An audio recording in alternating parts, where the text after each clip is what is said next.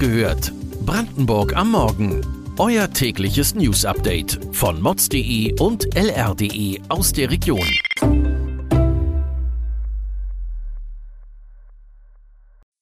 Guten Morgen an diesem 7. Oktober. Lauterbach gibt beschlossene Corona-Maßnahmen für Pflegeeinrichtungen bekannt. Medizinstudium in Cottbus soll Ärztemangel in Brandenburg entgegenwirken. Die Zahl der Insolvenzanträge in Brandenburg nimmt zu. Sieg von Union Berlin in Malmö von Pyro, Polizeieinsatz und beinahe Abbruch überschattet. Das und mehr erfahrt ihr heute bei Wach gehört, Brandenburgs Morgen-Podcast von mods.de und lr.de. Der Herbst ist da und somit auch die Sorge vor einer erneuten Corona-Welle. Die Infektionszahlen nehmen bereits wieder zu. Eine besonders gefährdete Gruppe sind Menschen in Pflegeeinrichtungen. Um diese weiterhin bestmöglich zu schützen, hat Gesundheitsminister Karl Lauterbach gestern in Berlin Maßnahmen vorgestellt. Diese sollen dabei helfen, die Sterblichkeit in Pflegeeinrichtungen abzusenken. Fokus liegt dabei auf den bereits vertrauten Dinge wie Maske tragen und sich impfen lassen. Zusätzlich soll das antiviralen Corona-Arzneimittel Paxlovid bei rechtzeitiger Einnahme die Sterblichkeit um bis zu 90 Prozent senken.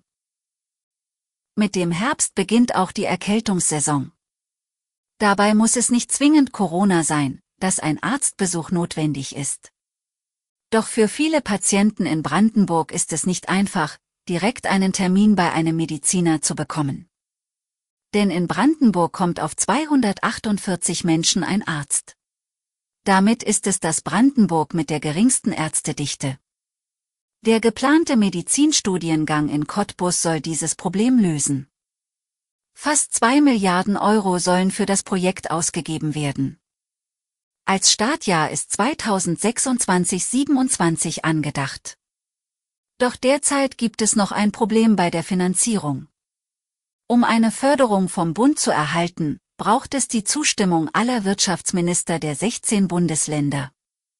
Damit der Ausbildungsort bundesweit relevant ist, soll der Schwerpunkt die Gesundheitssystemforschung werden, die es noch an keiner Fakultät in Deutschland gibt, in anderen Ländern aber einen hohen Stellenwert genießt. 2022 hat die Zahl der Insolvenzanträge in Brandenburg stark zugenommen. Das geht aus einem Bericht des Wirtschaftsministeriums hervor, der diese Woche im Wirtschaftsausschuss in Potsdam vorgestellt wurde. Wirtschaftsminister Jörg Steinbach sieht den Grund dafür nicht in den Nachwirkungen der Pandemie, sondern in der aktuellen Energiekrise. Doch Steinbach blickt optimistisch auf die derzeitigen Entwicklungen. Er sieht in der Insolvenz ein Werkzeug zur Umstrukturierung der Unternehmen, mit dem Ziel, Arbeitsplätze zu erhalten. Dafür erhielt er sowohl Kritik aus der Opposition als auch aus den eigenen Reihen. Als Argumente wurden unter anderem drohende Massenarbeitslosigkeit und unrealistisches Denken des Wirtschaftsministers genannt. Dieser wies die Vorwürfe zurück. Ebenfalls eine Folge der Energiekrise ist der Anschluss des Blocks E des Kraftwerks Jenschwalde ans Stromnetz. Die Lausitzer Energie- und Kraftwerke Aktiengesellschaft LEAG nutzt den 500 Megawatt Block jetzt als Versorgungsreserve in der Energiekrise. Das Landesamt für Umwelt des Landes Brandenburg hat sich positiv für den emissionsschutzrechtlichen Ausnahmeantrag ausgesprochen. Seit 2019 befand sich der Block in Sicherheitsbereitschaft. Auch für den Block F, der sich seit 2018 in Sicherheitsbereitschaft befindet, bereitet die LEAG derzeit die erneute Netzschaltung vor. Dieser Sieg von Union Berlin bei Malmö FF in der Fußball-Europa League hatte einen bitteren Beigeschmack. Die Partie in Schweden musste für eine halbe Stunde unterbrochen werden. Weil Pyro aufs Spielfeld geworfen wurde, gab es auch einen Polizeieinsatz. Welche Rolle spielt Hertha BSC? Zum Schluss haben wir noch eine Geschichte aus dem Leben eines Lesers für euch.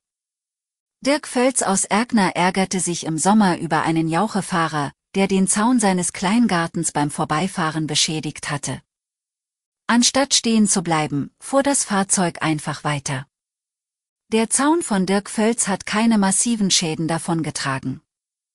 Dennoch hätte sich der 65-Jährige aus Erkner eine Entschuldigung gewünscht. Nachdem auch die Anfrage bei der Firma des Fahrzeugs nichts erreicht hatte, hat er sich an die Mods gewandt. Dadurch konnte ein Treffen organisiert und der Konflikt gelöst werden. Weitere Details und Hintergründe zu den heutigen Nachrichten lest ihr auf mods.de und lr.de. Wir versorgen euch jeden Tag mit frischen Informationen aus der Region. Am Montagmorgen hört ihr wieder die nächste Folge Wach gehört, Brandenburg am Morgen. Kommt gut in den Tag.